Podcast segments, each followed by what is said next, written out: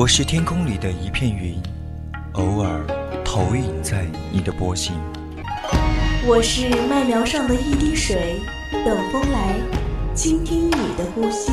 我是天空里的一片云，你我相逢在青葱的麦田上，聆听彼此没有方向。侧耳倾听，侧耳倾听，游归寄卖回，朝露待日晞。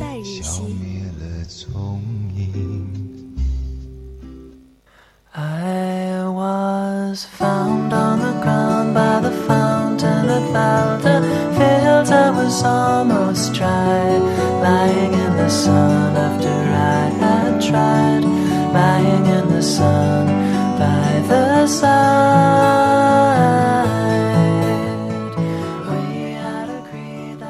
侧耳倾听，用心聆听。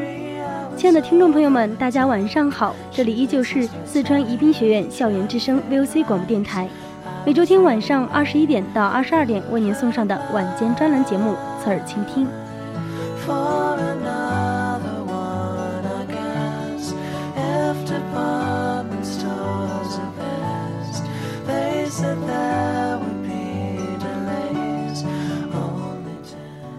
今天节目的上半段将给大家推荐的电影是《金刚狼三：殊死一战》。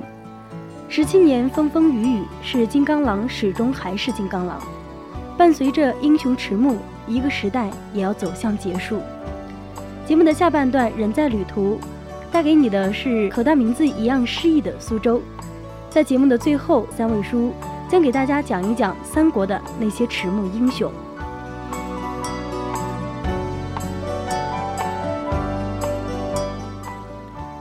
欢迎听众朋友们参与我们的节目互动中来。我们的平台有微信编辑小写字母宜宾 VOC 幺零零，宜宾 VOC 幺零零。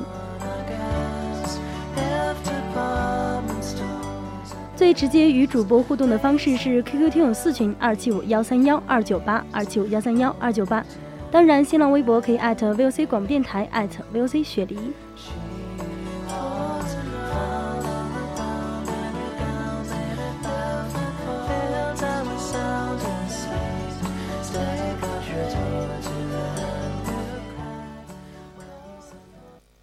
孤帆隐于天际，落日隐于长河，喧哗隐于内心。喧哗隐于内心。但我们从不隐藏于你的视野之中，隐隐约约，隐隐约隐约听到的有声电影。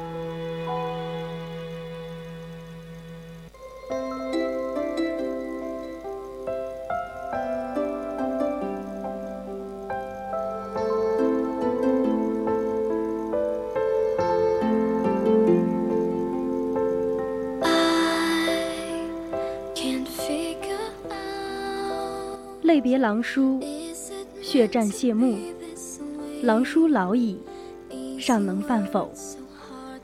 今天要给大家推荐的电影是《金刚狼三》，这是一部由詹姆斯·曼高德执导，迈克尔·斯科特等人主演的一部科幻动作电影。最后一部，老年狼叔终于要面临死亡，结束罪恶感。结束漫长的、无望的、孤独的生命。虽然想死亡很久，但是看到自己愈合不了的伤口，拳头也变成了馒头。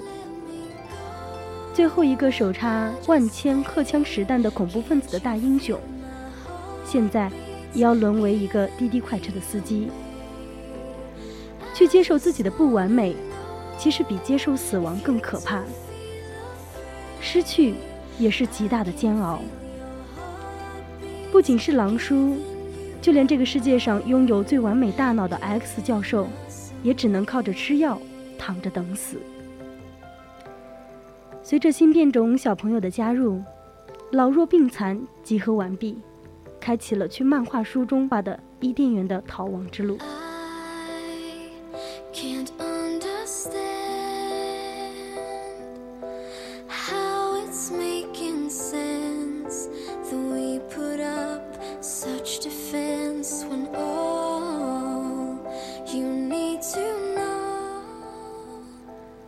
事的大背景发生在二零二九年，X 战警逆转未来，未来世界的六年后，全球的变种人所剩无几，已经近二十五年没有新的变种人出生了。X 战警们在几年前遭遇了一场灭顶之灾，从此不复存在。那些曾经的英雄们，早已经被遗忘，他们曾经的传奇也变成了现在漫画书中的故事。成为了人们茶余饭后的谈资。如今，只剩下金刚狼和 X 教授相依为命。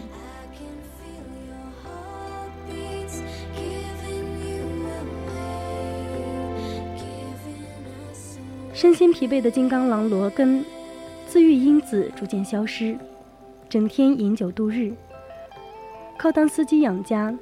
他在墨西哥边境隐居，并照顾着。饱受病痛折磨的老 X 战警。突然有一天，一位陌生的女子让罗根送一个劳拉，送这个女孩去加拿大的边境。在一开始的时候，罗根是拒绝的，但是查尔斯一直在等着这个女孩的出现，因为劳拉拥有超强的战斗力，而且在许多方面都很像金刚狼。他被一个强大的公司幕后人物所追踪，因为在他的 DNA 里连着罗根的秘密。于是，一场永无休止的追捕由此展开。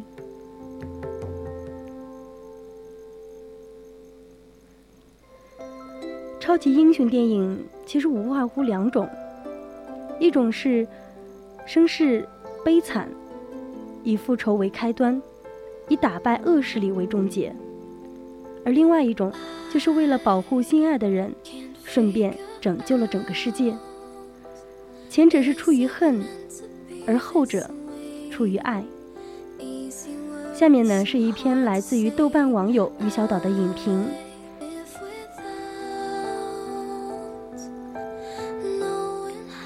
影评的题目叫做《生活和时间才是永远的对手》，超级英雄也无力对抗。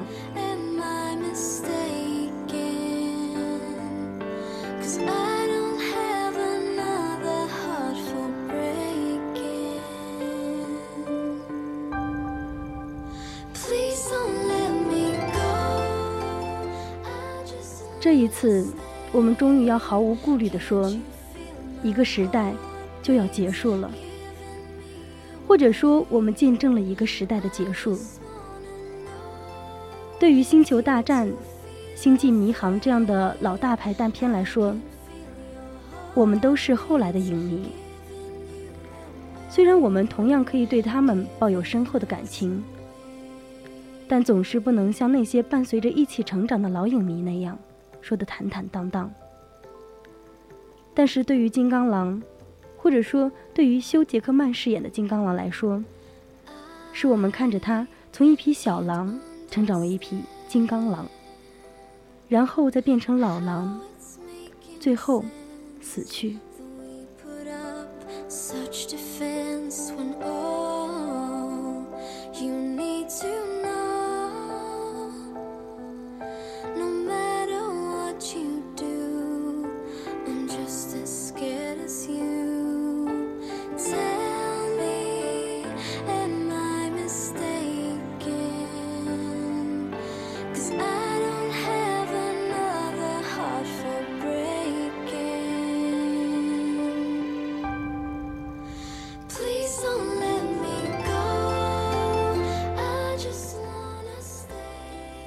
从二零零零年《X 战警》开始，直到二零一六年《X 战警：天启》，以及今年的最后一部《X 战警三：殊死一战》，狼叔在这个角色上已经坚持了十七年。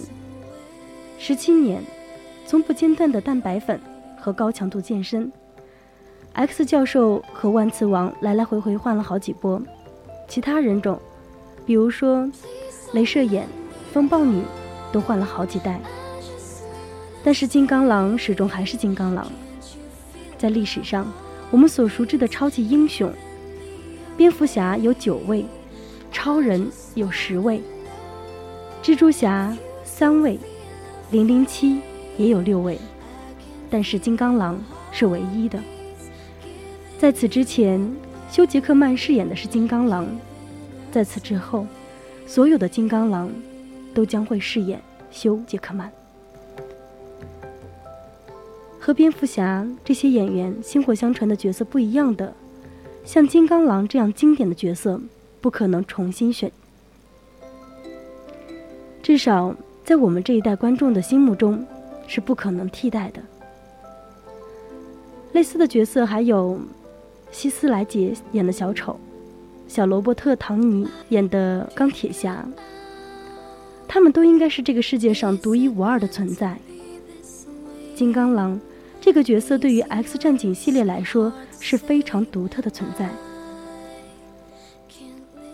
在漫画中，金刚狼只是一个一米六零的小矮子，受欢迎的程度只是跟排皇死侍并驾娶妻而已。但是电影却把这个人物塑造的有血有肉，非常的立体。在电影中。金刚狼并不是真正意义上的传统超级英雄，而是艺术作品中最经典的反英雄类型。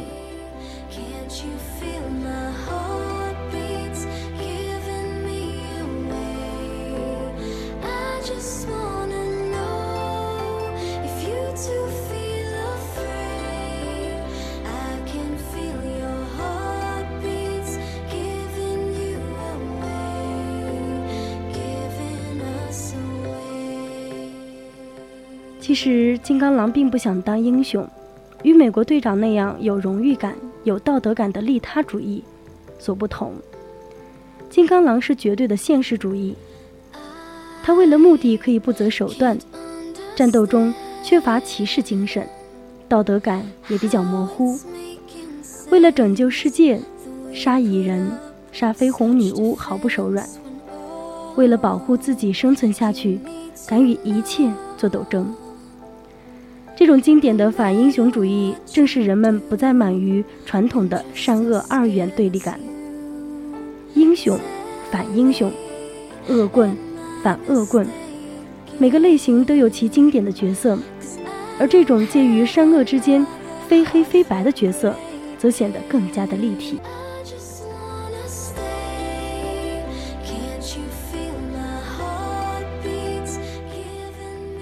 这种世俗的无奈和纠结在第三部中显得非常的明显。在电影中，超级英雄也不再是那么的风光，反而是走下神坛，开始循规蹈矩的做一个普通人，甚至还有一个在病痛折磨的普通人。比如说 X 教授，这颗世界上最危险的大脑，竟然是得了老年痴呆，无法控制自己的大脑，而金刚狼。世界上生命力最强的变种人，却满身伤口，依靠酗酒来麻醉自己。最让人心痛的，反而是电影开始的时候，金刚狼为了保护租来的车子，竟然不惜用自己的身体去挡子弹。即使他知道自己的自愈能力已经没有原来那么强，想想以前，金刚狼如何会在意一辆车子呢？试问有哪个超级英雄不曾炸过一栋楼，毁过一个基地，炸毁一个飞机，扔一辆车子？从来那都是顺手的事儿啊。但此时这辆车子却成为金刚狼安身立命、养家糊口的根本所在。更别提金刚狼和 X 教授一直所期待的那艘逐日号游艇。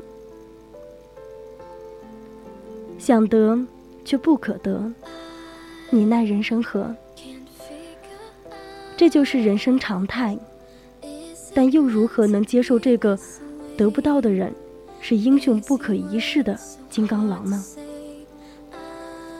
不知道金刚狼开着车子游荡在灯红酒绿的街头时，无知的人类在车厢里酗酒喧闹，他会不会突然想起自己年轻的时候的模样？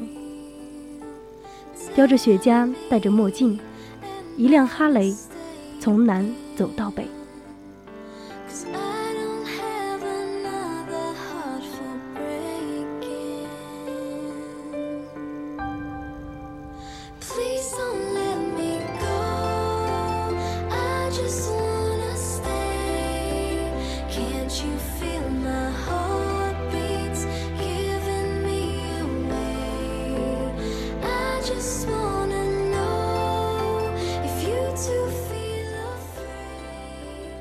正所谓虎落平阳被犬欺，连金刚狼都要忍受别人坐地起价的无奈，而最大的悲哀，莫过于此了吧？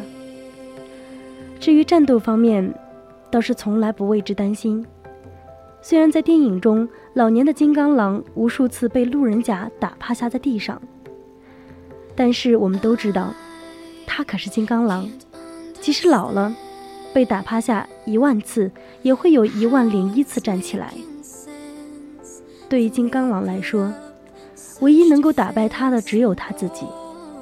所以，这也正是电影剧作上最令人满意的地方。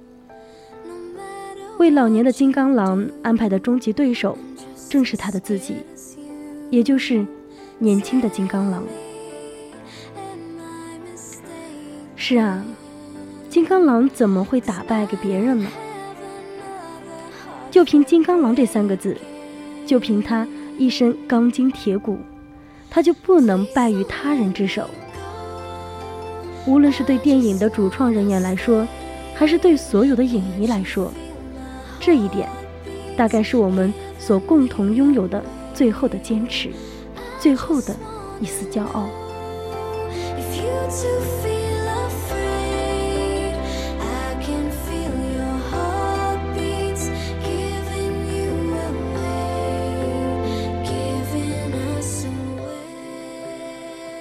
败给时间，败给生活，我们无话可说。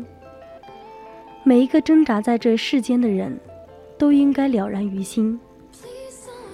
就像电影中所展示出来的那一家人：丈夫高大有担当，妻子贤惠而温柔，孩子活泼友善，看似幸福的一个家庭。但还是有其不为人知的不幸。生活和时间才是永远的对手，是超级英雄们也无力对抗的对手。